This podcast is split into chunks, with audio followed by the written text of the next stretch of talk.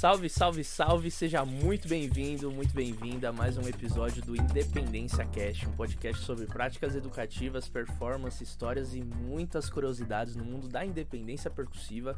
Hoje a gente tem um episódio aqui muito especial. Todos os episódios aqui são especiais, né, meu povo? A gente tá sempre conversando com uma galera da pesada da música, uma galera que é uma referência tanto para mim como vários outros percussionistas. Para quem não sabe, várias pessoas me indicam pessoas também para vir aqui no nosso aqui no nosso podcast, né? Infelizmente a gente não conhece todo mundo e esse cara eu já conhecia, mas eu não sabia do tanto que ele tem de trabalho com essa concepção da independência que a gente faz aqui. Então a gente vai hoje conversar com um cara que tem aí uma lista de artistas que já trabalhou, de pessoas que ele trabalha, de projetos incríveis que ele participa e que a independência faz parte ali do dia a dia dele. Então a gente vai falar um pouquinho sobre as práticas dele, de como que ele entende a ideia da independência, de como que ele aplica essa, esse conceito nos shows dele. Afinal, a gente como percussionista tem vezes que a gente não precisa usar essa técnica, mas tem vezes que a gente usa e eu percebo que o dia a dia do trabalho dele hoje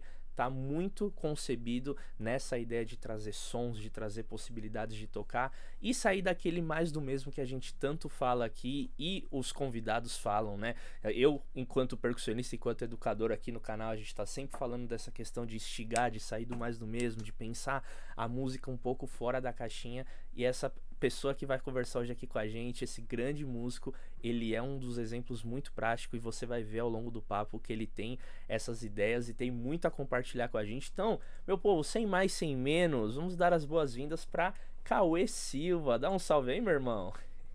E aí, galera? Pô, um grande abraço aí. Ótimo participar com vocês desse, dessa grande empreitada de Daniel Alfaro. Muito legal. Obrigado e... aí, viu? Maravilha, meu irmão. Obrigado você por ter aceitado o convite. Para o pessoal que assiste a gente saber como que é o nível dos convidados, hoje a gente está gravando esse episódio mais de 10 da noite, meu povo. Você vê como o homem não para, o cara tá sempre ali correndo para lá e para cá, cheio de trabalho. E a gente achou um tempinho aqui para conversar, então Desde já, muito obrigado, viu, Cauê, pelo seu tempo pra gente estar tá conversando aqui. Espero que seja o primeiro contato de muitos outros que vão vir aí entre nós. E é o seguinte: a gente abre sempre o podcast querendo saber do convidado, da convidada, o que, que ela entende sobre o termo independência percussiva. Então, o que, que significa independência para você? Se você puder resumir em uma frase, uma palavra, ou falar o que, que você entende, o que, que você é, consegue basicamente é, descrever esse termo que a gente usa no, no universo da percussão. Ah, bom, essa parada da independência surgiu para mim. Vou falar primeiro como surgiu para mim e aí depois eu digo o que é o, o qual conceito. Ok. É, surgiu para mim numa ideia de que é, eu tocava numa banda e essa banda eram eram dois percussionistas, é, só que um era de Salvador. Então é, eu como eu estava aqui em São Paulo sozinho com a galera toda da banda, é, então a gente tinha que resolver o som uh, com uma pessoa só. Então foi meio que assim que, que começou essa ideia. Eu já estudava algumas coisas é, de clave com uma mão e, e o atabaque com outra, porque é, era um universo que eu gostava já de estudar, mas não era totalmente a independência de usar um pé para uma coisa, outro pé para outra coisa, a mão com uma coisa e a outra mão ainda com outra coisa. Então, é, desmembrando, né, o cérebro e fazendo cada pedacinho funcionar para uma coisa. Então foi assim que que aconteceu. Eu comecei a estudar por conta disso, né? A necessidade de fazer um trabalho sozinho em que é, o outro percussionista não estava é, aqui presente. É, e o conceito de, tudo isso é, surgiu para mim como uma como um desapego de, de, de, de, um percussionista de ter todas aquelas notas ou todas aquelas semicocheias ou todo aquele assunto que tem com três, quatro pessoas tocando aqueles mesmos instrumentos. É, e, e, surgiu nessa onda de, de colocar coisas e, e, e, fomentar aquele groove de uma maneira geral. Assim como a galera toca batá é, em Cuba, uma pessoa só tocando os três, né? Eu comecei a ver isso e comecei a falar, poxa, acho que isso ficaria bacana assim no atabaque. E aí então eu comecei, porque a minha primeira função, né, é, enquanto pessoa do candomblé, minha mãe é mãe de santo, então é, o atabaque foi a primeira coisa que eu de instrumento que eu vi na vida. E depois foi a mesa de casa, porque é onde eu consegui estudar, né? E, e aí, porque o atabaque era, era é, é, né, muito sagrado, então eu era muito pequeno, a galera não me deixava é, tocar. É, porque ainda não tinha o conhecimento apropriado, né? Enfim, então ela veio dessa necessidade e, e, e a segunda coisa foi é, tentar transformar e tentar ver que além da, da, da, do candomblé, também era da capoeira. Então, na, na, capoeira eu já tentava esse negócio de ser ambidestro, é, de executar o um movimento para o lado direito e o mesmo movimento para o lado esquerdo também. Então veio um pouco disso, assim, é, é mais da necessidade do que de entender o conceito específico aquilo. Aqui, isso aqui é independência, aqui está no tempo 1, aqui está no tempo 2, aqui está na semicocheia de não sei o quê, enfim. Então foi mais isso, assim, a, a, a independência veio para mim da necessidade, como conceito e conteúdo, né? Sim, sim, sim. Pô, eu queria que você, a gente explorasse um pouco mais dessa sua história, que você viu que aqui a gente não fala muito sobre ah, como que você começou na música? Porque é, o foco do podcast é mais para falar dessa técnica em si, dessa prática e também Total. fica o convite também para quem quer conhecer um pouco mais do seu trabalho, né, ir um pouquinho atrás, buscar nas suas uhum. redes, mas eu queria que você falasse dessa sua influência da música afro-brasileira, né, da música do candomblé, porque eu acho que isso ajuda muito na hora de você querer explorar essa combinação de dois, três atabaques ao mesmo tempo, né? Então, por exemplo, Sim. eu que não vim do candomblé, que eu conheci, por exemplo, a música afro-brasileira na escola, né? Eu tive o uhum. Ari Colares como professor, Guelo, estudei Total. na ULM e tudo. Uhum. E depois que eu fui procurar, depois que eu entrei na Umbanda, e aí começou essa minha iniciação. Mas eu lembro que na época que eu tava estudando, a, acabava tipo, ah, Ijexá é pá, pá, pum, pá, pá, pum, pá. Ah, o Gan é isso daqui. Aí você combina essas duas coisas, tem isso. E Hoje eu vejo que isso tá, beleza. Ijexá não é só pá, pá, pum, pá. O próprio Ari Colares fala muito disso, né? Que a música não hum. se uhum. resume a uma, um ostinato rítmico, né? Uma, Exato. Um, enfim. Mas o quanto que esse seu conhecimento dessa bagagem musical te facilitou, ou você, não sei se isso te facilitou, eu acredito que sim, na hora de você juntar, por exemplo, dois tambores ao mesmo tempo, né? Dois atabaques ao mesmo tempo, tocar a linha do gano uma mão e a outra você acha que pelo fato de você estar vi vivenciando aquela experiência musical todos os dias, tendo a sua família, enfim, aquilo que nasceu num terreiro, você acha que isso facilitou o teu aprendizado na hora de combinar mais de um instrumento ao mesmo tempo? Sim, meu primeiro, meu primeiro objeto de estudo de independência foi esse. Primeiro, tentar o Lé é, com a mão direita e o Gan com a mão esquerda. Aí depois invertia. E aí depois eu comecei a fazer o rumpi com a mão direita e o gan com a mão é, esquerda. E aí depois eu comecei a fazer lé com a mão direita, rumpi com a mão esquerda. E aí por último, rum e agogô, é, o gan. E depois é, rum com rumpi e rum com lé, enfim. E aí é, é, qual, foi daí qual candomblé, que... é, Cauê, que você... Queto. Queto. Queto. Tá. É. Então, com a Zagui Davi, você explorava tocar. Como Isso. que você fazia assim? É, uma mão ficava fazendo, tentava fazer é, a, a, a, nota mais preenchida, por exemplo, vasse, da da da da da da da da da da subdividir assim, né? Porque não dava para fazer o traco, taco, traco. É, exato. Então fazia taco, taco, da da da da tum, dum, no pac, tu, tac, tac, tac, tum, tum pac. Ou mesmo Jexá, né? Tá, tá, tu, tu, tu, tá, tá, tu, tu, tá, tá, tu, tu, tu, pá, pá, pu, pá, pá, cu, pá, tudo, ti, tudo, ti, tudo, ti.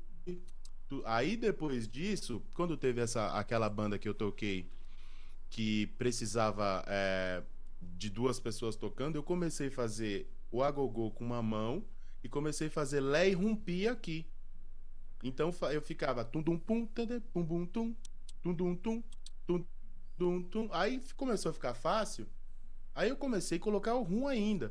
Tum dum tim, tum tum tum tim. Tudum tim, tum tum tum tim. Tudum tim, tum tum tum tim tim. Tudum tim, tum. E aí A independência surgiu assim, a partir dos ritmos de candomblé, porque essa banda tocava muitos ritmos de candomblé. Uhum. Então tava tudo, tava tudo ali muito mais fácil. E aí depois é que eu fui começar a estudar, colocar o pé, por exemplo, marcando. É...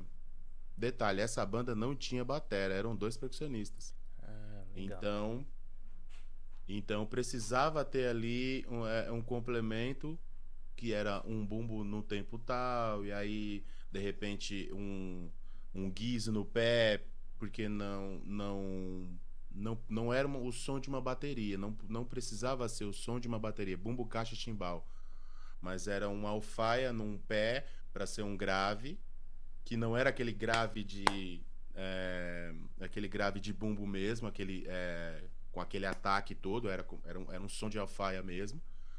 E também é, no outro pé eram guizos é, e aí era, eu dividia assim, né? Fazia, por exemplo, Lé com um pé, tá, tum, tá, né? Tá, tum, tá, tá, tum, tá. E aí fazia a clave com a mão esquerda e aí rum, rum, é, rum, rumpi ou rum e Lé. Foi basicamente isso. E aí, a título de curiosidade, é, esse negócio de ser ambidestro, que é uma maluquice também da minha cabeça, que porque algumas coisas eu toco melhor com a mão direita, outras coisas melhor com a mão esquerda, eu consigo desenvolver melhor para um lado ou para outro, por exemplo. Então, nesse caso, o, o grave fica no meu pé esquerdo e o agudo no pé direito. Então, se fosse pensar numa batera, o chimbal ficaria pro lado, é, pro lado Sim, direito, né? bateria né? Tocaria com a mão esquerda. Isso, Sim. bateria para canhoto. Então é isso, assim, essa maluquice. Essa maluquice. E aí eu desenvolvi isso porque meu irmão tocava na mesa é, de frente para mim. Então eu copiava a. Eu, no espelho, eu copiava a mão direita dele, que para mim tava mais fácil. que era mão... Ah, entendi. Olha Ou seja, eu escrevo com a mão direita, mas é, na capoeira, tanto a direita quanto a esquerda, e também é, o rum eu toco com a mão esquerda. O é, Octavio na mão esquerda. Como canhoto. É. Então, então é isso, assim. É maluquice de, de, de doido, de música. É. Não, mas maravilha. Você falou um monte de coisa que a gente vai entrar a fundo nisso, mas eu acho que é, é legal da gente é, ir meio que percorrendo essa sua jornada. Então você teve esse primeiro trabalho que você sentiu a necessidade, você começou a fazer. E como que foi teu sentimento, tipo, vai lá, pós-gig, você falar, caraca, velho, funcionou, deu certo. Tipo, como que você se sentiu, porque eu acho que foi a primeira experiência pelo que você falou, de tipo, caraca, consegui ali meio que suprir a ausência de um outro colega ali que eu tive uhum. que resolver. E como que foi a aceitação dos músicos que você, que, estava, que você estava acompanhando, das pessoas que estavam ali ao redor? Foi uma coisa que, tipo, pô, mete bala, investe nisso, que isso é massa, ou não teve nenhum feedback? Então, essas duas questões, como você se sentiu pós aquilo, que eu acredito que seja uma realização, né? E ao uhum. mesmo tempo, como que foi visto pelos seus outros colegas nesse primeiro trabalho? Bom, a galera, a galera super adorou, claro, eu, eu dormi muito pouco, né? Pra poder conseguir executar tudo isso. Verdades é. que ninguém vê, né? Isso a é. Globo não mostra, né? Sim. Estudando no carro, o trânsito parado e você Nossa. ali fazendo independência, as pessoas passando falam, rapaz, esse menino deve ser doido. Porque para as pessoas que não são é, músicos, né, musicistas, é, é muito é, a percepção é, é, muito diferente de ver, por exemplo, uma pessoa estudando numa bateria invisível no, entre o volante do carro, painel, essas coisas todas. Então, é, eu imagino que a galera deva ter é, achado engraçado. Mas assim, a, a minha é, a minha percepção depois que o groove assenta, que você consegue entender que o seu corpo já entendeu aquela forma, onde você tem que. Fica muito tranquilo, fica muito fácil.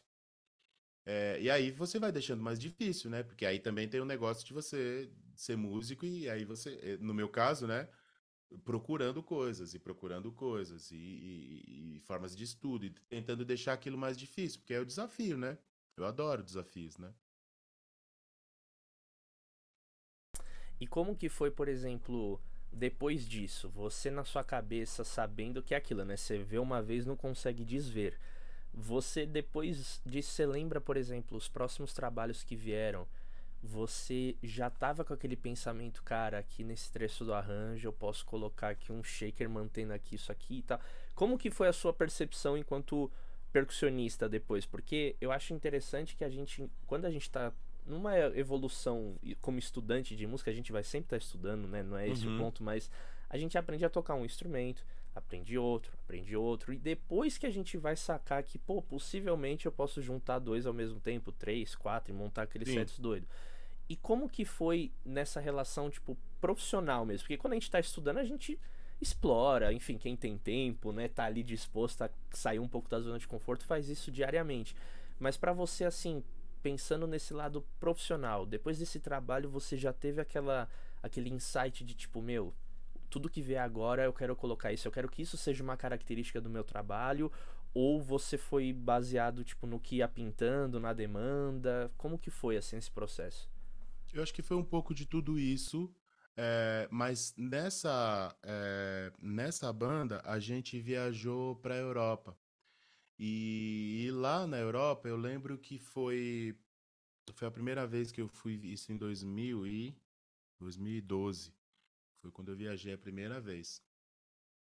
E aí eu lembro que a gente chegou em Portugal e aí eu fui numa loja de música e nessa loja de música tinha aquele one shot que aí, tipo, é, como eu já estava estudando aquelas coisas todas ali pra, pra tocar, porque assim, axé, né, no caso, é, surdo com bacurinha, essas coisas, eu já tocava, já estava tranquilo mas eu queria mais, assim. Então eu comecei a estudar, ficava na semicocheia numa mão, e aí ficava tentando ler é, os livros de a, os livros de leitura mesmo, tentando bater com one shot a, o lugar da nota, né? Então essa mão ficava no normal e a outra tá, tá, da, da, tá, tá, tá, tá. E aí, e aí, aí começou aí abrir um leque na minha cabeça. Eu comecei a gostar dessa maluquice. E aí eu começava a cada hora, ah, então peraí, se o 1 um tá fazendo isso daqui, tá, o 2 pode ir nesse lugar. Ah, então beleza, ah, vou, vou no pé direito aqui marcando só o tempo 1. Um. Ah, vou no pé esquerdo aqui marcando o tempo 2 e o 4. E aí, e aí começou, uh, e aí começou a abrir um leque na minha cabeça, assim, dessas, dessas possibilidades. E aí eu comecei a fazer isso com os toques de candomblé. Então eu pensava, ah, o agueré é aqui. Então eu ficava imaginando, tada, tada, da, one shot, tada, tada, da, tada, ti, ti, ti, ti, ti, ti, tada, da, tada, tum. Tá? E aí foi, e aí e, e, dentro de um compasso eu ia colocando isso, sempre em um compasso. Eu, eu não, depois que eu comecei a elevar isso, mas era um compasso. Bom, o pé direito vai bater no 2, o pé esquerdo vai bater no E do 3, e, e aí era meio que eu fui meio que construindo assim, a partir dos toques de candomblé, assim. Foi, essa foi, foi a onda, assim, para mim. Uhum. E aí, qual, que, que banda que é essa? Só pra gente, que eu acho que você não comentou o nome, ou era algum ah, artista, então, enfim. Era uma artista, é uma tá. artista que chama Gianna Viscardi, que ela gravou um disco, inclusive, com o Letieres Leite, é, ela gravou esse disco é, fazia um tempo já, mas aí demorou um pouquinho. Aí a turnê começou em 2012, então fiquei com ela 2012 até 2014, acho. Então eu era tocava percussão já, mas era, era de um outro modo. Aí nesse trabalho foi que eu comecei mesmo assim a pensar nesse, nesse lance da independência. Aí o mercado mudou. Não existia mais um bateria e um percussionista. Ou eram dois percussionistas, ou era um percussionista que tinha que fazer aquela cama toda de ritmo e pensar em grave, agudo, médio, não sei o que, ainda tem um tambor. E, e aí foi, foi basicamente isso, assim. Aí o trabalho e a, e a, a, a, minha indagação, né, enquanto músico, ah, vou estudar isso aqui, vou pensar nisso daqui. Como é que poderia ser isso daqui? Como é que um batera pensa? Porque enquanto percussionista, minha cabeça não pensa igual de um baterista, né? Então, foi, foi assim. Aí os trabalhos foram acontecendo e as coisas foram, foram chegando. E aí, a cada trabalho, uma independência nova, né? Hoje em dia, né? É, exato, né? Você vai, a gente vai criando um, uma coleção, né? De maneiras de tocar. Então, depois dessa artista, é, essa frase que você falou, cara, o mercado mudou, isso foi uma. Uma, uma virada de chave sua ou você, tipo, ouviu alguém dizendo, tipo, Cauê, investe nisso aí, porque, bicho, isso aí é o futuro. Porque às vezes a gente tem, né? Um, aquele brother, às vezes que nem é percussa, fala, cara, faz isso daí porque você vai. Porque várias pessoas que já passaram aqui no podcast uhum. falaram disso, que começaram a sacar que, velho, as bandas estão ficando cada vez mais enxutas. É um trampo que é tipo. É piano, voz e percussão. Uhum. E você não vai chegar ali só com pandeiro, você vai ter Total. que chegar com. É, o que que foi? Isso foi tipo a tua percepção de olhar isso, porque você também tem, tem vários colegas que eu acredito que que até já passaram aqui pelo podcast, o Rosendo, o da Lua, que você vê que total. os caras estavam aplicando isso e como que foi isso? Você que tipo percebeu e falou, cara, vou investir nisso aqui mesmo e vou vou embora, porque às vezes é um trabalho pontual que pinta que você fala, bicho, nem sei lá, né? Você estuda ali às vezes uma coisa super doida e, cara, você nunca mais vai tocar isso. Tipo, sei lá, já pintou alguns trabalhos para mim que eu tocava derbaque, que eu estudei a técnica, malhei aquilo ali. Durante um uhum. tempo eu toquei com dançarina de dança do ventre, mas Sim. hoje em dia eu não faço mais trabalhos com ele. Claro, se eu pegar e ainda tocar, eu vou tocar, mas não uhum. vai ser a mesma coisa. Então tem coisas que a gente faz pontualmente, né? Mas como que foi para ti isso? Você olhou e falou, velho, esse é o, é o futuro, eu vou investir nisso aqui ou foi uma coisa que, ah, faz parte do meu trabalho e às vezes vai ter, às vezes não vai ter? Como que você vê isso, assim? Ouviu é, isso, no é, caso? Eu, é, eu ouvi, eu ouvi bastante isso, tanto do Mestre da Lua quanto do Felipe Roseno, que são grandes amigos meus, assim, a, que vai além da música, que são pessoas muito queridas, que estavam, inclusive que acreditaram no potencial do Cauê como percussionista, não só do Cauê como tocador de atabaque do, do candomblé da mãe dele, do centro da mãe dele, mas que me incentivaram muito. É, e aí, é, eu também, eu sou ainda, né, inclusive, sub deles em várias coisas que eles conseguem me colocar também, eu sou sub deles. É, e aí você tem que pensar, tentar imaginar a cabeça do Felipe Roseno tocando um certo ritmo. E aí, como é que é isso, né? Ou então o mesmo do Mestre da Lua. É, e, e, e, não, mas principalmente do Felipe Roseno, essas coisas das independências, que ele também é, gosta muito disso. É, e aí ele é fora da um... casinha também, né? Muito, total, geninho, né? Muito gênio, Sim. assim. E uma outra pessoa que me ajudou também nesse começo foi o Emílio, é, Emílio Martins, né, o sobrenome dele, que, é, que também é geninho, né, da Já música. passou por aqui também, meu povo. Também, Assistam o episódio é. com ele, sim. É, e aí, várias outras pessoas. Por exemplo, tem um músico que eu gosto muito, que é, que é incrível, assim, que chama Zé Luiz Nascimento. É um brasileiro que mora fora do Brasil já há, bastante tempo. E eu sempre. Eu sempre vi o set dele assim, sempre fala, caramba, que bonito esse set, sabe? Que, e a maneira como ele toca, a maneira. É, é uma filosofia, né, aquele set, né? A maneira como ele se posiciona, como o corpo dele fica, ah, aquilo é muito bonito, né? Então eu me baseei muito assim nas coisas dele. Hoje, é, é, há pouco tempo eu falei com ele, inclusive, e ele me incentiva a curtir foto, essas coisas, sabe? Pô, isso é, é, é muito legal. Mas essas pessoas foram as mais foram as mais influentes nesse período, são até hoje, mas nesse período foram as mais é, influentes. Uhum. Nossa, que demais. É, esses, todas essas pessoas que você falou, putz, são uma baita referência também para mim. E eu acho muito legal que eles já estão num estágio, eu vejo que você também já tá, que é o lance de, tipo, desconstruir o óbvio.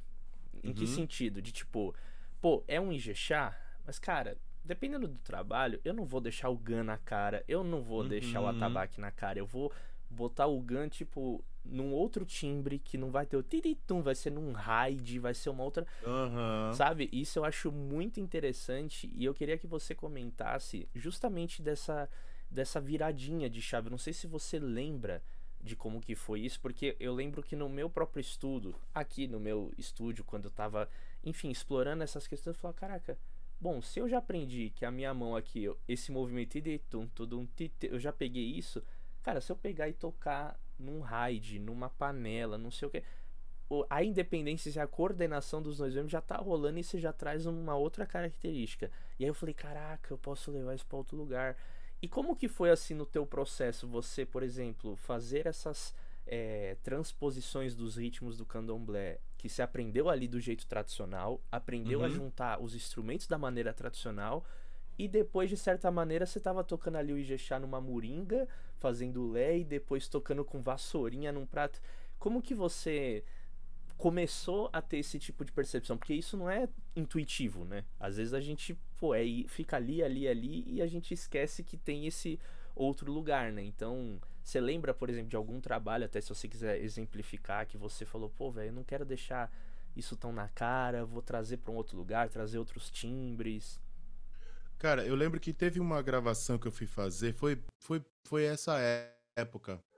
Eu não lembro o nome do estúdio, também não lembro da pessoa, não tive tanto contato. A pessoa entrou em contato comigo para fazer uma gravação e eu fui.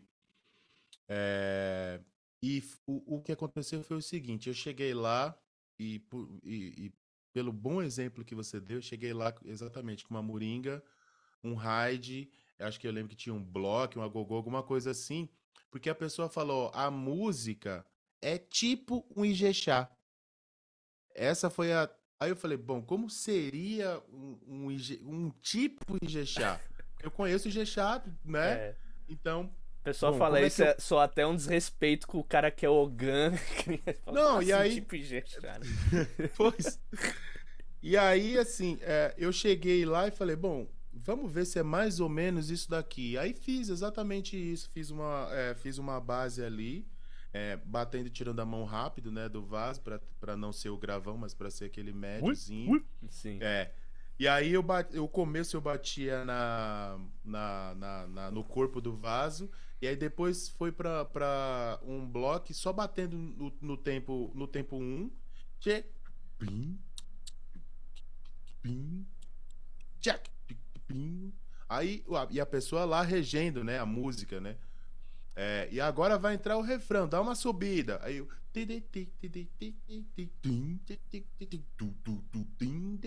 E aí virou isso. E depois ficou legal. Aí o cara, olha, precisa de uma coisa um pouco mais forte ali nesse refrão. É, mas não pode ser meio Jexá, assim. É preciso que seja uma coisa meio 6 por 8 Eu falei, putz, 6 por 8 eu penso tudo em 4 né? Os ritmos de candomblé são todos em 4 Tá, como é que você quer? Bom, então bate esse tempo 1 aqui, mais forte, assim. Meio tatatututu. Tipo, um barra-vento em cima do Jexá. E eu, na minha cabeça, como é que eu vou fazer isso, né? Aí.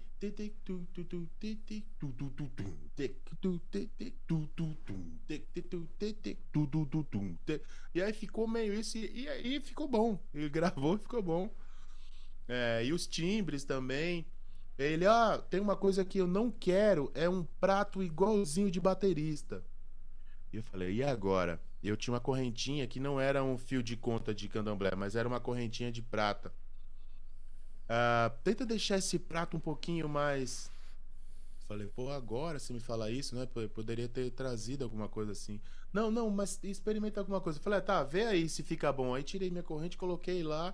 Tsh, o prato já abriu bastante. Pô, é isso que eu quero. Falei, ótimo, vambora então. Obrigado, meu pai Oxalá. É, é. e aí teve isso, né? De, de, de ter a sorte de ter colocado eh, esses tempos e essa e essas notas no lugar ali que precisava e também, né, no ouvido dele e dela era, era um casal, esse bom gosto para ter para ter rolado tudo e a música ter ficado. Eu perdi o contato dessas pessoas e eu não, eu não sei o que aconteceu com essa música. Eu não. Uh, enfim. Mas eu, eu preciso procurar isso. Devo ter na rede social. Preciso procurar isso para para poder mostrar, para poder mandar para você qualquer quando, dia. É, quando vai ver essa música virou é, abertura de novela da Globo, você tá perdendo um monte de direito é, conexo, é, conexo aí. né? Já pensou? Nossa senhora, não, mas que legal isso, Cauê, porque eu, eu, eu lembro uma vez na, na orquestra Tom Jobim que eu toquei um, durante cinco Sim. anos, o Nelson Aires, maestro, né? Uhum. Uma vez ele falou. É, não, minto, bicho, tô, é outra história na, na MSP, quando eu tava estudando, o Nenê, baterista, né? O professor uhum. Nenê, ele uma vez falou: bicho, é, é samba, mas não é. Aquelas músicas dele, tudo encrenque instrumental, doido. Ele, bicho, Sim. essa frase é samba, mas não é. Eu venho do samba, né? Eu vim de escola de uhum. samba, minha formação. Então você fala, bicho, é Sim. samba, mas não é. Quando você fala samba, na hora já vem um imaginário sonoro na minha cabeça, uhum. de pandeiro, cuíca, tanto, uhum. tudo. E ele fala, vixe, é samba Manuel, não quero tu que tu faz outra coisa. Porque a escola dele, né? Ele tocou anos com Hermeto, uhum. Gilberto. Imagina, a cabeça do cara é. Uhum. Aí eu, como assim, né? Nele, não, eu quero umas coisas, sabe? Meu, traz uns timbres diferentes e tal, não sei o quê. Então isso foi uma baita, um baita é, sair da zona de conforto para mim. E foi uhum. interessante que a partir disso eu falei, cara, olha que legal, né? Essa maneira. E hoje, analisando um pouco mais de. Com um olhar mesmo analítico, assim, de, de alguns percussionistas, eu vejo que, cara, tudo que ele tá fazendo tá pautado num ritmo mas ele não entrega que é aquele ritmo. Isso eu uhum. acho de uma classe, assim, é. surreal. Surreal. Uhum. Tá tudo ali, mas não tá tudo exposto, né? Tá tudo. É, eu acho muito legal. É, uma coisa que eu aprendi também nessa banda da Giana foi a, a questão da dinâmica. Que o Letieri já tinha isso, né? Que é a dinâmica de formiguinha e a dinâmica de elefante, né? Então a gente tinha que achar ali a dinâmica da formiguinha, a dinâmica do, do de um gafanhoto, a dinâmica de um cavalo, a dinâmica de um elefante, a dinâmica do elefante em cima de um elefante. E aí, tipo, volta pro formiguinho. Então, isso for. É, é, é, eu aprendi muito, assim, com, com, com, tanto com a Giana quanto o Gustavo, que também que, que, tocava violão. E aí, um tempo a gente ficou fazendo isso. Era violão, percussão e ela cantando. Às vezes ela ajudava em alguma clave, mas era isso. Então, é, é, é o Ijexá, mas não é. É, é um cabula, mas não é. É um samba do Ilê, mas não é. Até porque se você pensar no Ijexá, tem ali várias células, né? E você não vai conseguir fazer tudo sozinho, né? Então você vai colocando, e aí essas pequenas demonstrações de, dos tempos que o Ijexá faz nos lembrar, pode ser que, que, que a gente construa uma coisa que é tipo meio Jejá, né? Sim, sim. É, eu lembro o, o, Ari, ele falando isso, que o percussionista ele precisa ter o poder de síntese dos ritmos, no caso Exato. da independência, de você nem sempre precisa estar tá tudo suando. Às vezes, como você falou do caso do violonista que te acompanhava, às vezes ele estava fazendo uma onda mais que parecia a levada da gogô. Então, pô, você não precisa Exato. tocar a gogô, sabe? Você Exato. vai tocar e não precisa às vezes tocar todas as notas de uma, de uma levada, né? Tira uma, coloca outra. Mas tudo isso vem de encontro que eu acredito que é um, uma coisa tipo fase 2 ou 3, assim, né? Porque tem a fase uhum. de você aprender ali aquele ritmo, tocar aquele isso. ritmo do jeito tradicional, tradicional, e depois você. Você concorda também com essa sequência? Concordo assim? muito, concordo muito. Primeiro você tem que ter um embasamento do ritmo como um todo, né? A todas as células e todas as frases que aquilo pode ter. E aí depois você vai, ah, peraí, mas eu vou colocar a frase 3 do rum no depois da frase 1, não depois da frase 2. Ah, então peraí. Ah, então peraí, nesse nesse groove aqui, eu vou fazer um rum bem espaçado. Então,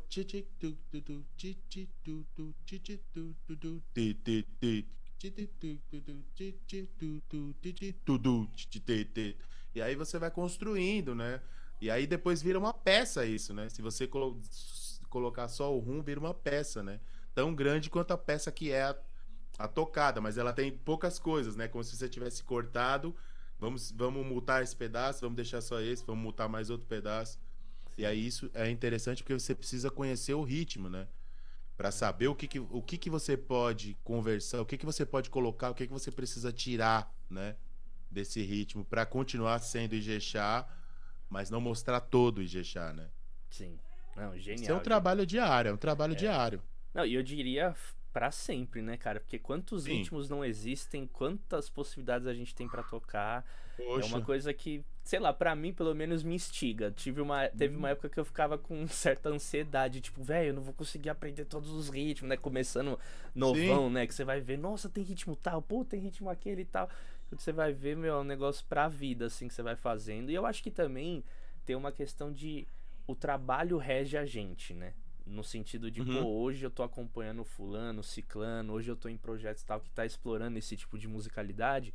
Uhum. Deixa eu emergir um pouco aqui nisso, deixa eu, né, cair para dentro disso daqui, mas uhum. nem tudo é eterno, né? Claro que tem coisas que a gente deixa registrado assim como uma marca e a gente também encontra uma, um lance tipo, meu, é meu. Eu quero sempre uhum. poder, eu acredito com você é isso, cara. Eu sempre quero trazer a musicalidade do candomblé no Total. meu fazer musical, porque isso sou eu, né? Cauê Silva, esse é. Eu acho que é. cada um vai encontrando essa veia assim, né? em qualquer set meu vai ter um atabaque. Não sei como é que eu vou usar ele, mas vai ter um atabaque. E de vários tamanhos. É que aqui não dá para ver agora, mas tem atabaques de vários tamanhos para poder fazer. Ah, eu quero um atabaque como se fosse uma caixa agora. Ah, agora eu quero um atabaque como se fosse um bumbo. Ah, agora eu quero um atabaque como se fosse atabaque mesmo. Então, é, timbres, né? Pele com pelo, pele sem pelo, pele fina, pele grossa, baqueta.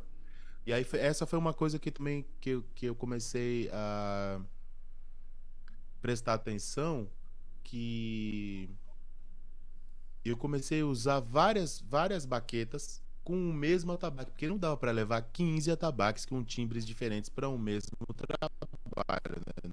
não tem carro para isso. Então eu levava dois ou três atabaques e começava a colocar começava a colocar baquetas diferentes e aí o que era com som de Aguidavi eu tocava com mão, o que era som de mão eu tocava com Aguidavi para ficar para mudar o som daquilo, né? Uhum. E tem dado certo, assim, eu tô gostando muito dessa onda, assim. Aí, aí você para de pirar nos instrumentos e começa a comprar baquetas diversas, né? Fazer baquetas e não sei o que. Direto acontece isso comigo. Sim. Pode crer. Já para de ter problema com a esposa em casa, né? De chegar é. com um tambor gigantesco. É. Cauê do céu, onde vai pra por isso? Outro, mas pra... sabe? Você não vai Outro usar tudo isso. Daniel, é tudo chique-chique. Qual é a é. diferença? Tô ligado, não, sei como é. é. Não, inclusive eu vi um vídeo seu, acho que tocando um, aquele sabar do... Ai meu Deus, qual que é o nome do rapaz de Salvador que ele faz? Uns compacto. Ah, sim. É o Marcos Musk. Isso. Exato, eu acho que é dele, aquele é. sabar que você tá tocando Isso. com uma. Não é vassourinha, mas é um outro tipo de baqueta, assim, conduzindo sim. e tocando. Eu falei, olha que sim. interessante isso, bicho. É, e aí sai daquela agressividade que é o, o, o Aguidavi, né? Porque eu gosto de Aguidavi mais pesado. E aí sai daquela agressividade, daquele timbre específico do Aguidavi ali. E aí é, eu uso baqueta de plástico, eu uso vários tipos de baqueta é, nos atabaques, assim. uso ba baqueta de vassoura mesmo, aquela piaçava. Uso uma baqueta que eu comprei, uma ba um, era eles usam como vassoura em Angola, que minha esposa é, é de Angola, é angolana. Então quando a gente foi para lá, palha de, de dendê, é, enfim, várias coisas que eu peguei também para poder para poder tirar sons diferentes assim. Eu, eu, sempre fui muito fissurado nisso assim. Tirar sons diferentes com, com baquetas diferentes em coisas ou enfim elementos que não nasceram especificamente para ser instrumentos mas que tem um timbre legal assim. Isso me fascina também eu adoro. Sim que demais que demais bom agora eu quero que a gente tra eu, a gente vai trazer exemplos de sets que você usa para a galera ver um pouco na prática tudo esse essa concepção que você está fazendo, falando artisticamente, né? Sim. Então eu separei aqui esse primeiro set e a gente falou aqui nos bastidores um pouquinho de que show que é, como que você, enfim. Uhum. Quero que a primeira pergunta, como que você chegou nessa concepção de timbres, nessas posições. Mas assim, eu quero no detalhinho, pai. Não quero ah. só falar, ah, não, eu pensei aqui, não. Por que que o Guiro tá na esquerda, sabe? Nesse, nesse nível, assim, para entender tá. um pouco do seu do seu pensamento, assim. Então, Sim. que show que era esse? Que banda que era essa daí? Como que era a formação, por exemplo? Era cantor, dois pianos, sei uhum. lá. Um pouco desse disso, assim. Tá, vamos começar do começo. Esse, esse set é um set é, do, do show da Jéssica Areias, que é minha companheira, que é angolana. E eu, eu com o Léo Mendes, a gente produziu esse disco dela que chama Matura. É, inclusive vai ter, tô fazendo já uma propaganda aqui, vai ter show na Casa de Francisca nesse próximo sábado, é, às nove da noite ou dez da noite. Enfim, é, mas é à noite na casa de Francisca, sábado agora. A gente vai ver é, esse set aí, se nós formos? Vai, vai ver. Hum. Vai ver esse hum. set aí. Agora, é, com alguma modificação. É, eu uso o guiro na mão esquerda mesmo. O guiro é bloque e é, ou a gogô ou é, cobel ali na mão esquerda, porque eu conduzo mais, eu conduzo mais a, a minha mão esquerda pensa mais agudo. Até por causa do aqui Davi também na mão e tal. Então a minha mão esquerda pensa é, mais aguda. Então, prato de condução é, na mão esquerda, é, guiro, bloque, e agogô, cobel. E às vezes eu tô tocando alguma coisa ali, pego algum efeito também para fazer ali.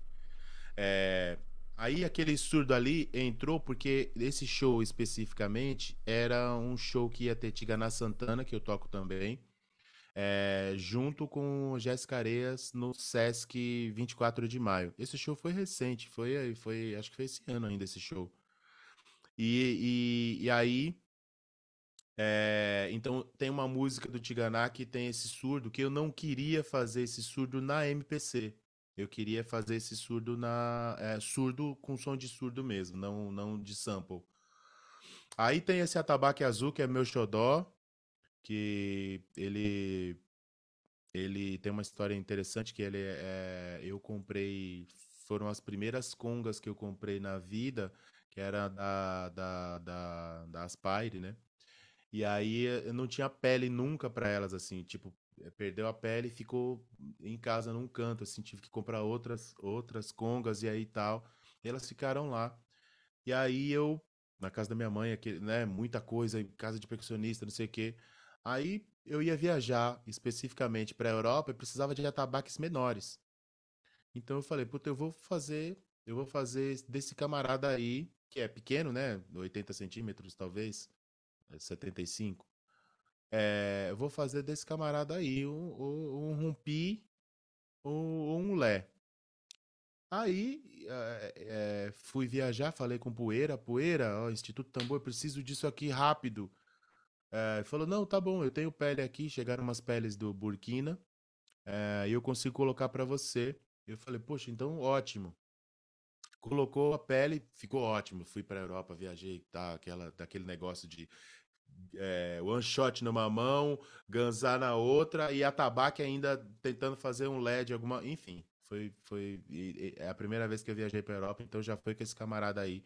Então ele já tem, tem um poder sentimental bem forte aqui. Ah, aí, depois dele, tem essa cabaça, que essa é uma cabaça com pele, né? Que essa é, tem, também tem uma particularidade que é assim eu vejo e, e escuto, consumo bastante música africana. Não só de Angola, por conta da minha companheira, mas é, o oeste da África, é, assim, várias paixões. Minha mãe, como mãe de santo, já foi para Nigéria, então ela trouxe para mim um tama, que ele, inclusive ele está aqui, que eu vou mostrar. Tá aqui, ela trouxe para mim, tradicional de lá. Enfim, quando eu tinha 12 anos de idade, foi um dos meus primeiros instrumentos. Aí, claro, furou a pele, que era muito fininha, não sei o que, tama tradicional. E aí eu mesmo encorei essa semana aqui, faz uma semana que eu mesmo eu troquei a pele dele aqui. E aí, tô falando isso porque essa cabaça é uma história muito longa, enfim, veio da África também, por, por, por uma pessoa, por um grande amigo. É, só que ele começou a pandemia quando ele ia trazer. Então ele não pôde viajar, então ficou lá dois anos, não sei o que, aquela maluquice. Também estourou a pele, chegou aqui sem pele. Quando chegou aqui, eu falei, e agora, como é que eu vou fazer? E ele é baseado num instrumento chamado baradrum, drum, né? Que é da do Burkina, também tem um, um pedacinho do Mali que também tem é, esse instrumento. E como eu adoro cabaça, é, eu falei, poxa, eu, eu quero um instrumento desse. Demorou tudo isso para chegar, Chegou sem pele, com a corda é, também já velha, com bicho na corda, né?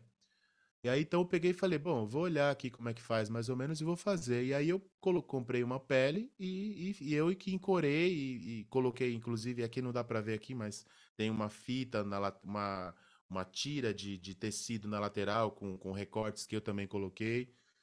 Enfim, e ele é, ele é isso, é uma cabaça mesmo, que tem é aberta em cima, e aí coloquei a pele e tal. Aí tem a MPC Live, que é também xodó.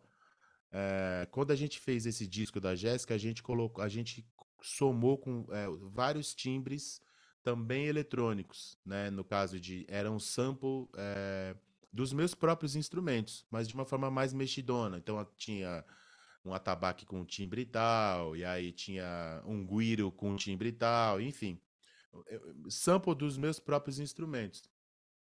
E aí tem umas músicas que eu solto lá também, e aí tem umas coisas, tem umas vozes, enfim, é bem, é bem complexo.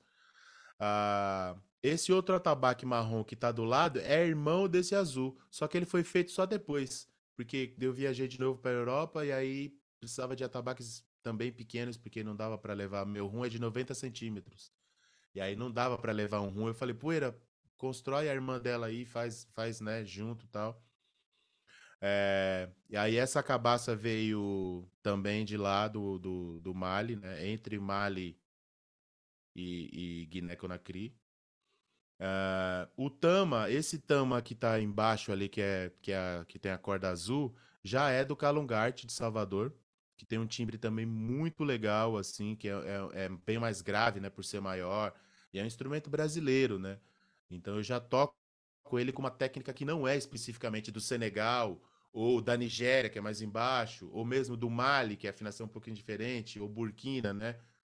Então eu toco ele já de um jeito um pouco mais brasileirado, assim, sabe?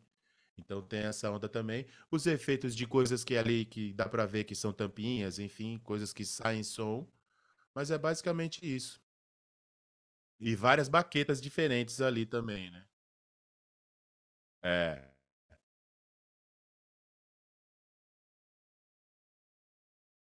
Claro que é difícil de você falar por exemplo, todas as independências que rolam nesse tipo de set, né? Enfim, já deixar também um, outro convite para quem quer assistir isso ao vivo, vai sim, lá sabadão, ou é. ele postar alguns vídeos que a gente consegue ver, mas é, qual que é a formação dessa banda, pra gente ter uma noção? É você de percussão? Ó, pra esse show, é eu de percussão, um violonista que também toca guitarra tá. e ela cantando. Okay. Somos nós três. Vocês três. Então, isso. Aí nesse set ainda tá faltando um, o pé esquerdo ali que. É isso que eu ia perguntar, né? Você basicamente aí constrói as ideias com as mãos, né? Os pés Exato. você deixa mais. É. Como tem alguns. Como a maioria dos graves já são soltos lá nas bases, então eu não me preocupo tanto nisso. Mas para esse show especificamente de sábado, vai ter uma coisinha nova lá, que é um eletrônico também. Porque levando tudo isso num carro é, já é muita coisa. Imagina um bumbo, um alfaia ou qualquer Não, outra coisa. Então, então eu comecei a adaptar, é, colocar coisas é, também graves, mas de sample, algum, porque assim, na MPC Live não tem como trigar, né? Ah, não tem como tá. colocar um trigger. Sim. Então eu, eu, eu tava levando o SPDS. Mas para esse show eu falei, putz, o SPDS é, é mais uma, é uma coisa grande também, vai é pesado, vai meu. Aí então eu tive algumas coisas eletrônicas que não deram muito certo, mas agora acho que eu tô, eu cheguei num timbre que pode ser bacana, que é um módulo, uma parada de bateria que dá para também colocar sample lá, não sei o quê. Então já me ajuda bastante. E, e, eu super adoro, tô super adorando, assim, já testei ele hoje, super funcionou e acho que, que vai funcionar bem. E aí tem a queridinha de todas ali que eu deixei para falar por último, que é a cabaça, que é Tipo, ali é, é, Eu posso fazer várias coisas. Tem uma bateria Sim. inteira ali. Só não tem prato, mas tem todos os tambores de uma bateria tem ali. Também Sim. adaptei um jeito de tocar, que eu tiro um flam bacana, assim, que eu toco com o dedão primeiro e aí bate bate o, o, o dedo indicador junto, assim, enfim, fica, fica um tlá. E aí também é uma sonoridade que, que, que a galera já tira lá, mas às vezes com outro dedo ou mesmo com uma baqueta é, de Sim. madeira aqui, enfim. E aí, uhum. sonoridades, assim, aí essa cabaça tem, tem bastante coisa legal que eu faço nela também. Que demais, bicho. Não, só de ficar olhando assim, cara, você já vê que é uma coisa completamente fora da curva, assim, e pra. Enfim, que não é muito comum mesmo. A gente vê e é legal Sim. que você soma tudo: o eletrônico, o tambor, o ferro, tem tudo. É tudo aí, né, bicho? Esse eu disco, gosto... ele tá disponível pra gente escutar? Tá disponível. Tá disponível. Chama Matura. E ele Matura. tá no Spotify, tá, no, tá, nas, tá nas todas as, as, E tem, tem um show gravado, inclusive, é, que foi o show de lançamento. Não foi o show de lançamento, o show de lançamento foi esse. Teve, teve um show que a gente fez na época das lives, é, que também tá no YouTube. Que foi no estúdio, então a captação tá bem legal, assim, ah, som tá, tá, bem bacana e tal, é. Fechou. É, vamos, vamos, vamos chama Matura daí. também, é, chama Matura. E aí tem lá, tem lá o Léo Mendes tocando e eu e a Jéssica cantando. Tá. É bem legal, é bem bacana. Maravilhoso. Separei aqui também uma outra foto que a Sim. gente começa a ver aí alguns elementos que se repetem, né? Mas você quer falar um pouquinho desse, desse set, como que você chegou nele, que show que é esse daí? Eu acho que você não precisa descrever cada um dos instrumentos, Tá. Mas falar mais ou menos a concepção, assim, do... Pô, É. Dani, eu coloquei isso aqui por causa disso e tal. Que show É, que era ó, esse? Esse show é, da, é uma live também, que a gente gravou algumas lives com a Bia Góes, é, filha do grande mestre Aresmar do Espírito Santo. É, e, e uma querida, também amiga pessoal, adoro ela, família toda. E ela gravou um disco no qual eu, eu também gravei percussão, que o disco chama Oxum. Ai meu Deus, não vou lembrar o nome do disco agora. Mas eu gravei também a percussão. É o disco dela mais recente. Tem uma música lá que chama Oxum. É, é o disco dela mais recente. Eu não vou lembrar o nome. Mas aí eu usei esse set aí, especificamente esse set. Aí também tem ali a tabaque, já tem um atabaque com timbre diferente, que é um compacto. É, a caixa, eu usei caixa, eu usei o atabaque como caixa. É, aí tem um tambor ali do outro lado, no fundo do set, que tá embaixo do, do fone, que é um. Um achico? É um... Não, não é. Não é um achico. É um ilu cortado. É um ilu cortado no meio. Olha só. Porque é, eu usava esse ilu para fazer é, um grave de. como se fosse um bumbo com a mão, assim. Então eu usava uma baqueta meio grossa, assim, de. de é, parecia um macarrão, assim. Eu batia nele e dava um grave, assim. Então eu usava. é, Naquele, no set da Giana, eu também usava ele como grave, assim. Então ficava, era máquina de chimbal, era uma maluquice. Esse set era bonito também. Eu devo ter alguma foto dele aqui, depois eu vou postar de novo pra, pra galera ver aí. Sim. Mas é basicamente isso também, assim. Aí já tem coisas que se repetem, mas já. é, é, aí tem um prato também ali que tem um timbre diferente, que eu tinha um prato que não era muito bom, e aí eu coloquei um em cima do outro. E aí fiz uma. Com a tampa de. com a tampa de. de daquele. de, de lata de milho. Sim. É, enfim. E aí eu furei ela, coloquei umas coisas e ficou que nem um CC, né? Da, da, de lá, que os caras colocam no djembe. E aí eu Uhum. fiz, eu fiz esse instrumento também, coloquei lá junto e, e aí ficou um, um ótimo timbre de prato, assim, ficou outra coisa, assim. E aí eu, eu fiquei nessa pira e ele tá sempre no set também. Que legal, bicho, que demais. Nossa, são, são sets que dá, que dá gosto de ver. Eu acho que todo percussionista fica vendo e fica tipo, caraca, olha que massa isso. Legal. É e as legal. possibilidades, né? As possibilidades. Se você sentar nesse set, você já vai tocar de um outro jeito, né? Sim. E aí, se qualquer outra pessoa. É, é muito legal isso, né? A, a cabeça de cada um, né? Como, como funciona, né? Não, isso eu, eu acho genial, irmão. Eu acho muito bonito. E eu até queria te perguntar, Hum. é, assim, diante desses sets que a gente viu, de todas essas Uhum. suas ideias que você falou com a independência, você sente que hoje o fato de você ter essa habilidade, que, na minha opinião, muito bem desenvolvida, faz com que você se torne um percussionista requisitado assim no mercado? Olha. Tem, tem muito percussionista, né? Tem muitas e muitos, né? Que são referências pra mim também. É, E, e não é nem falsa modéstia nem nada, mas algumas pessoas. é, eu comentei sobre isso hoje. é, falando com uma pessoa sobre co- comprar tal instrumento ou não comprar. Eu falei: olha, é, por experiência própria, algumas pessoas já me chamaram para trabalhar em alguns. é, eventos e algumas coisas assim, por conta do, do instrumento que eu levo ou por conta de tocar aquele instrumento daquela maneira, né? Então, como algumas pessoas falam, eu estou inventando moda. Se são legais ou não, de repente, né, a gente vai saber daqui a pouco, mas estou inventando moda. E eu acho legal isso.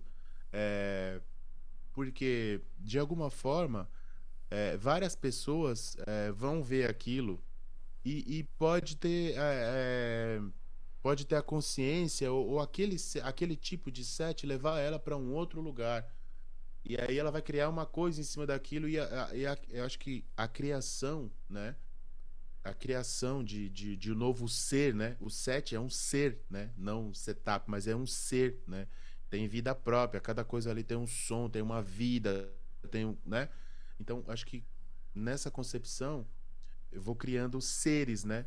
Ah, mas ó, para esse set aqui é necessário ter um surdo. Ó, nesse set aqui é necessário ter uma outra coisa. Uma calota de, de, de carro, né? Como tem ali. Então, é, eu acho que sim. Eu acho que as pessoas me chamam também pelo set, pela maneira como eu toco. É, mas não só por isso, né? Mas não só por isso. Eu, eu quero entender que é por um, por um conjunto de coisas, né? A Sim. pessoa Cauê também, né? Não só como toca e tal, mas a pessoa Cauê, né? Sim. Isso para mim, isso para mim faz muito sentido, né? Uhum. É, que eu, eu, quero que... que continue sendo. Claro, claro. É que eu vejo que às vezes o primeiro, a primeira impressão que a gente passa, a gente julga, às vezes, né, não julgar num sentido pejorativo, mas a primeira Uhum. impressão que a gente vê é o som, né, a pessoa tocando. Total. Aí depois que a gente vê, puta, se a pessoa ainda é uma boa pessoa, aí esquece, velho. Aí você vai Total. dominar o mundo, né? Porque tem o É. contrário também, né? Um puta músico Pois. quando vai conhecer uma pessoa nojenta. É, meu Enfim. Deus. Isso daí é difícil, mas por isso que eu te É. pergunto, porque eu vejo, assim, eu, eu já tive situações desse tipo, das pessoas verem coisas que eu faço de estudo, ou aplicando a independência no meu dia a dia e fala, cara, vamos chamar o Dani porque eu sei que ele vai dar conta desse trabalho, ele vai trazer É uma isso cara que eu quero. diferente. É, E aí depois disso a pessoa me conhecendo fala, puta Dani, isso é mó barato, da hora tal. Sim, Então foi sim, nesse sentido a sim. pergunta, não só de tipo, excluindo né, o lado humano e as outras É. coisas de Não, eu entendi. extra musicais, né? Mas acontece um pouco de tudo, né? Acontece também é, várias vezes, né? Nossa, chamaram 10 percussionistas e ninguém podia, né? Aí sobrou para aquele que tava com tempo aquele dia.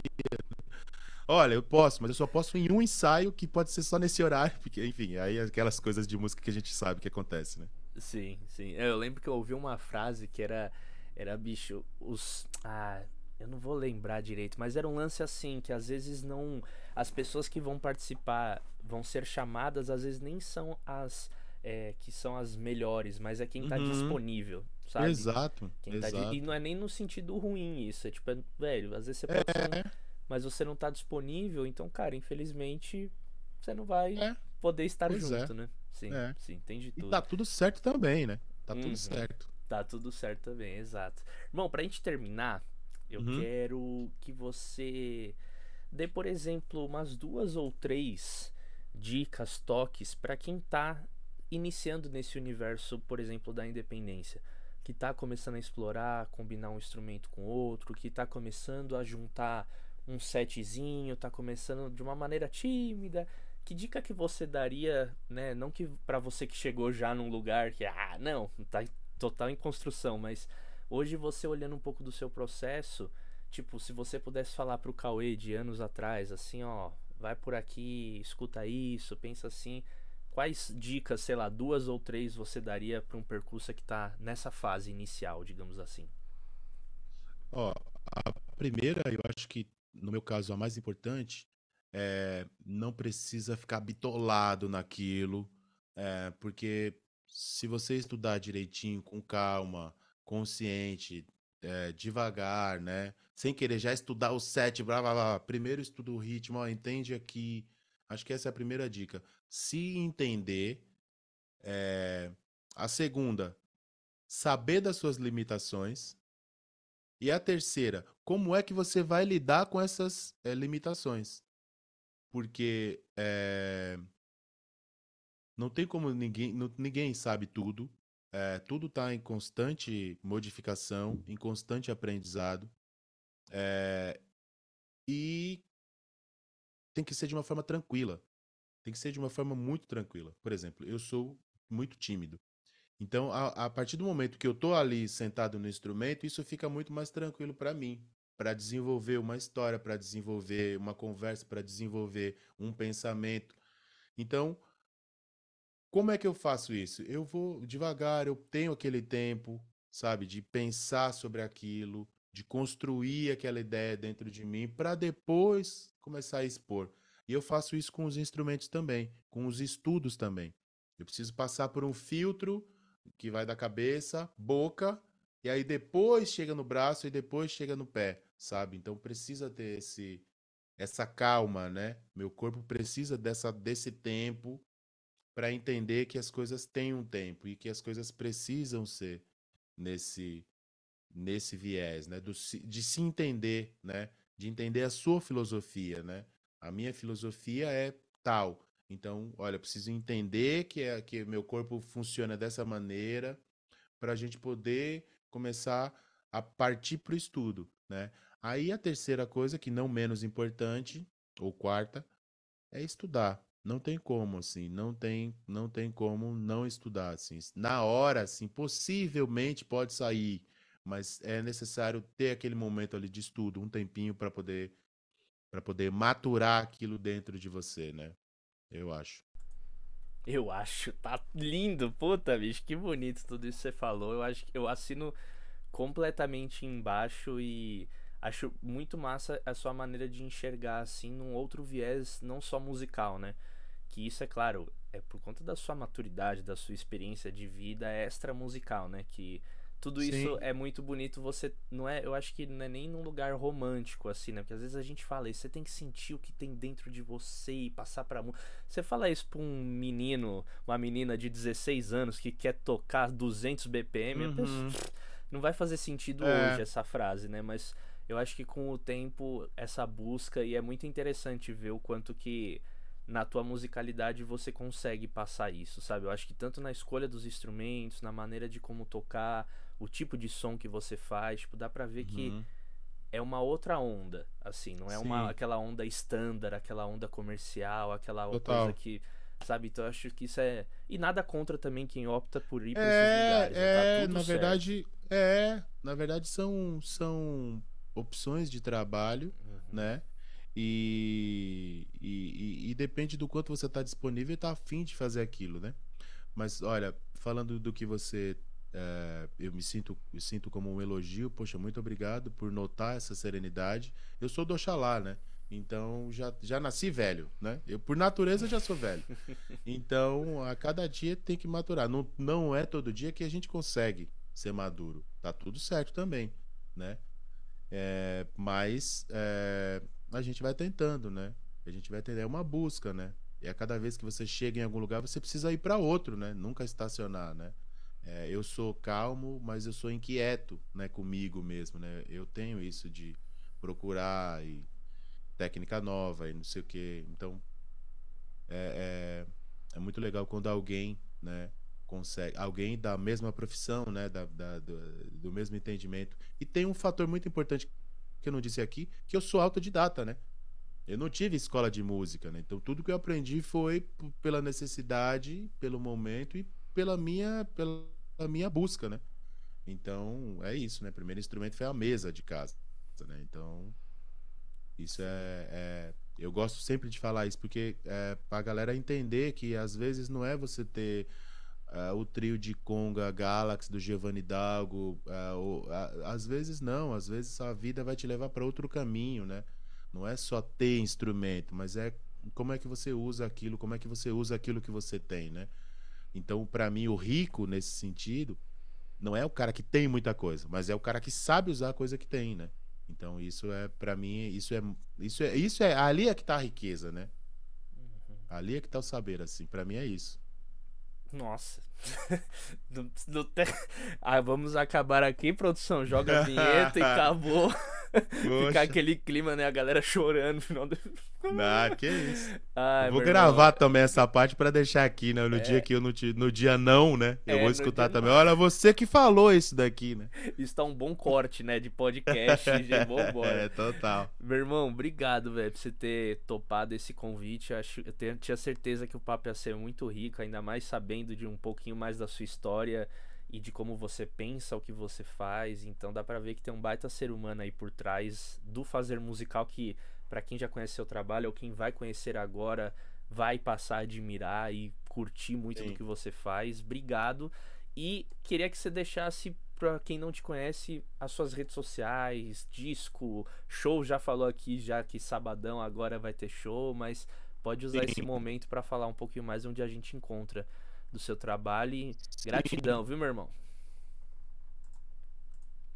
Poxa, eu, eu fico muito lisonjeado, né, por, primeiro por participar é, com você, é, que é uma pessoa que eu admiro, já desde antes, né, já tinha comentado isso com você, mas é, agora ainda mais é, pelo, pelo, pela maneira como você trata a percussão, né, como filosofia de vida, que isso é muito legal. É, e ia pela maneira como toca, claro, óbvio. É, e como entende música, tudo isso, a caminhada toda. Então isso é, é muito gratificante, né? E, poxa, muito obrigado por tanto. É, espero que a gente possa tocar junto, né? Logo. É, imagina o tamanho do set, né? imagina o tamanho. Vai ser bacana, vai ser bonito. Vai ser bonito. Mas, ó, é, as minhas redes sociais, é, eu, o que eu mais uso é o Instagram para apresentar meu trabalho, para mostrar coisas.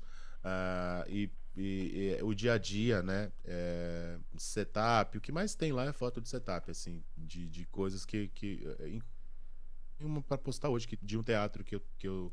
De uma peça, aliás, de uma peça de dança que eu toquei hoje. E eu vou postar também lá. E o Instagram é Cauê Silva Percussão. Tudo junto. É, e é Cauê com C, né? Cauê Silva Percussão. E aí podem seguir lá, podem mandar pergunta, pode. É, pô, é, muito tranquilo, sou muito tranquilo mesmo. Sou tímido, mas é, pode chegar, pode falar. Se tiver alguma a dúvida de alguma coisa, ou se quiser saber sobre algum instrumento, é, tá tudo certo, pode me chamar. Pode curtir, pode pô, me chamar para trabalho. Tamo aí. A gente tem, tem tempo. Né? São 11 da noite ainda. A gente tem tempo até, oh. as, até as 7 da manhã e dá para estudar um, um, disco ainda. Tamo disponível, né, meu velho? É, Tamo disponível. Coisa Deixa linda, meu irmão. depois. É, exato. Coisa linda, meu irmão. Obrigado demais por ter aceitado novamente.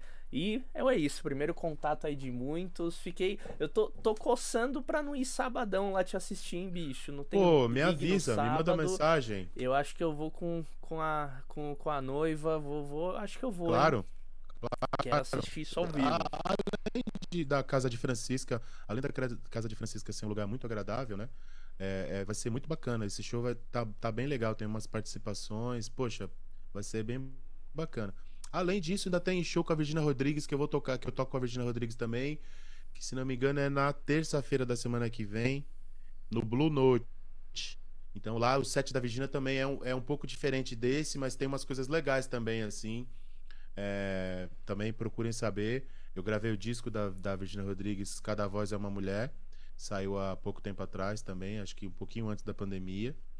É, então procurem também lá, tem essas, tem essas coisas. Aí tem os capoeira, Casa de Cultura os Capoeira, que também eu tô sempre lá.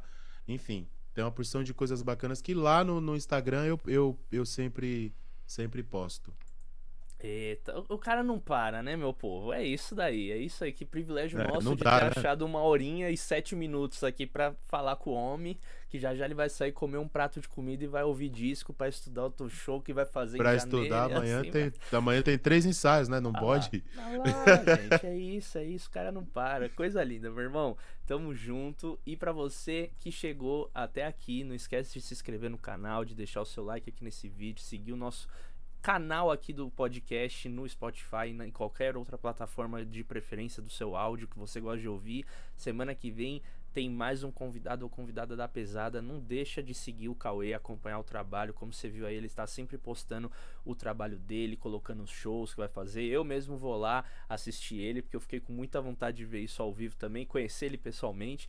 E é isso, gente. As conexões aí que esse mundo da rede social nos permite trazer através da música, através da percussão. E é isso. Semana que vem estamos juntos. Aquele abraço e axé.